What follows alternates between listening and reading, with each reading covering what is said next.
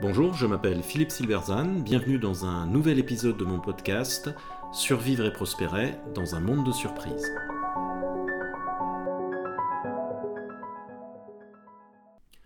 Le marché comme institution vivante, pourquoi il faut réhabiliter Adam Smith?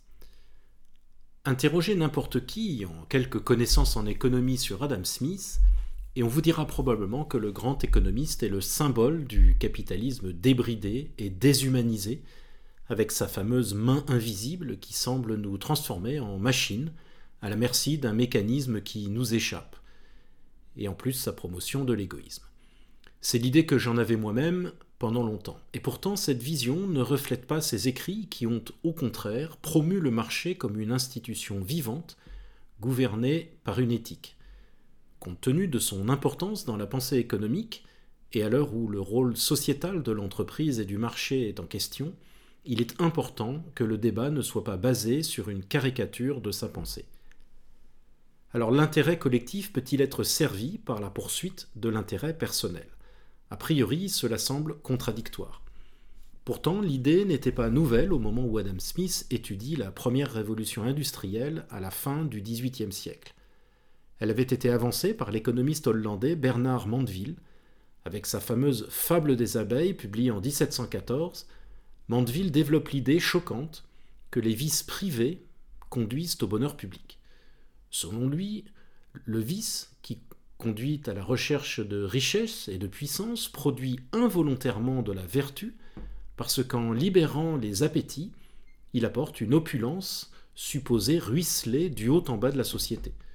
Ainsi explique-t-il que s'il n'y avait plus de voleurs qui cassent les vitres et brisent les cadenas pour entrer, eh bien les vitriers et fabricants de cadenas seraient au chômage. Le vol est donc bon pour les richesses collectives. Alors le raisonnement de Mandeville est cependant un sophisme qui sera justement dénoncé par Frédéric Bastiat. La vitre brisée par le voleur, si elle donne effectivement du travail au vitrier, est d'abord une destruction de biens. Le résultat net de l'opération est donc une perte pour la société, car sinon il suffirait de raser une ville régulièrement pour assurer la richesse économique. La notice de Wikipédia sur Adam Smith indique que celui-ci a été influencé par Mandeville mais elle omet de préciser qu'il critiquera sévèrement le cynisme de la fable. Smith semble pourtant d'accord avec lui lorsque, dans un passage célèbre, il écrit, je cite, Ce n'est pas de la bienveillance du boucher, du brasseur ou du boulanger qu'il faut espérer notre dîner, mais du souci de leur propre intérêt. Mais l'accord avec Mandeville n'est qu'apparent. En énonçant que le voleur contribue au bien public, Mandeville voit la recherche de l'intérêt personnel comme un vice et revendique les bienfaits de ce vice. Il a une position à la fois strictement utilitaire, ce qui importe c'est le résultat collectif, et immorale, la fin justifie les moyens. Pour Smith, au contraire, la recherche de son propre intérêt est une vertu à part entière. C'est la prudence, une vertu fondamentale. Comment, dès lors, le réconcilier avec l'intérêt commun? C'est que, selon Smith, la recherche de son propre intérêt ne peut être poursuivie en ignorant les autres. Le boucher doit nous vendre quelque chose. Nous devons repartir tous les deux satisfaits de l'échange. Il escompte que nous reviendrons bientôt dans son échoppe et que nous parlerons de lui en bien à nos amis. Il doit donc comprendre ce que nous ressentons, et il doit construire une relation avec nous. La construction de cette relation nécessite ce que Smith appelle une sympathie mutuelle, sympathie au sens ancien de ce qui est en relation, en affinité avec. C'est la construction de cette relation qui est le cœur de l'action marchande et bourgeoise en général, et que l'on retrouve d'ailleurs dans le principe numéro 3 de l'effectuation, la logique des entrepreneurs, qui invite à co-construire l'action créative. Bien avant Mandeville et Smith, Spinoza avait d'ailleurs déjà souligné que ce qui est bon pour nous ne s'oppose pas à ce qui est bon pour les autres. Il faisait même du premier la condition du second. Rien n'est plus utile au bien commun que l'utile propre, c'est-à-dire ce qui est utile pour moi, écrivait-il dans L'éthique.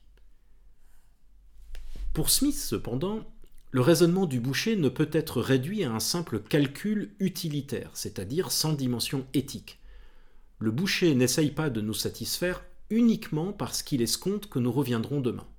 Cela va bien au-delà d'une poursuite d'intérêts comprise au sens d'un jeu à somme nulle, d'un égoïsme calculatoire ignorant le lendemain ou d'une logique de prédation.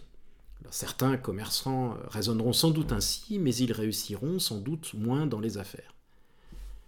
La relation du boucher avec nous se construit sous l'égide de plusieurs vertus, chacune avec un dosage différent selon les protagonistes. Prudence, bien sûr, c'est-à-dire calcul, intérêt personnel, faire en sorte que nous revenions demain, mais aussi tempérance, ne pas pousser trop fort sur les prix, ne pas tirer excessivement parti d'un avantage, ne pas nous arnaquer, justice, relation mutuellement profitable, espoir, de gain, de retour du client le lendemain, d'une réputation flatteuse dans le quartier, mais aussi amour de son travail, plaisir de l'interaction dans les shops, plaisir d'y rencontrer des voisins et d'y échanger des nouvelles, courage, se lever chaque matin et travailler dur, et foi, entendu comme quelque chose de lié aux transcendances, c'est-à-dire non réductible à un calcul de son intérêt, notamment vocation, fierté de son travail, identité professionnelle, respect de ses pairs, reconnaissance sociale. C'est l'apport principal de Smith que d'avoir souligné l'importance de cette dimension éthique dans le commerce. Mais plus généralement, il souligne que nous sommes des créatures sociales et que nos idées et nos actions morales sont un produit de notre nature même. Les vertus fondamentales qu'il identifie sont nécessaires à la survie de la société. Malheureusement, cet aspect de son œuvre sera éclipsé pour des raisons historiques et politiques et il ne restera de visible que la poursuite de l'intérêt personnel, mal compris comme la maximisation, de son utilité propre, une vision calculatoire et amorale promue jusqu'à l'absurde par Jeremy Bentham et plus tard par l'économie contemporaine néoclassique, formatée notamment par Paul Samuelson. Ces économistes entre guillemets modernes sont le produit d'un rationalisme dogmatique, ils ont transformé l'homme en un homo economicus, c'est-à-dire en une machine à calculer, égoïste et omnisciente, exclusivement vouée à son plaisir propre et ignorant le monde qui l'entoure.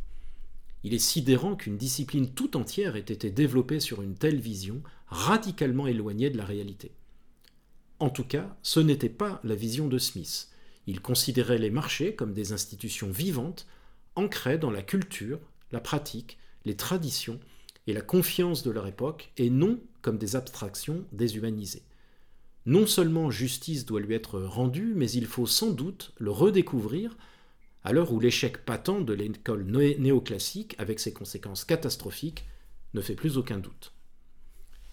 Entre l'idéalisme à la Robespierre, pour construire une société vertueuse, il faut que nous devenions tous vertueux, le cynisme de Mandeville, une société vertueuse résulte du libre cours donné aux vices individuels, et le scientisme néoclassique, pas besoin de vertu, il suffit de calculer, Adam Smith propose une vision, finalement humaniste de l'économie, dans laquelle la société vertueuse émerge d'un équilibre difficilement trouvé et toujours réinventé par chacun entre les différentes vertus, en soi-même et dans ses rapports aux autres. Gageons que vous regarderez votre boucher différemment la prochaine fois. Merci de votre attention. Vous pouvez retrouver cette chronique et bien d'autres sur mon blog www.philippe-silberzan.com. À bientôt.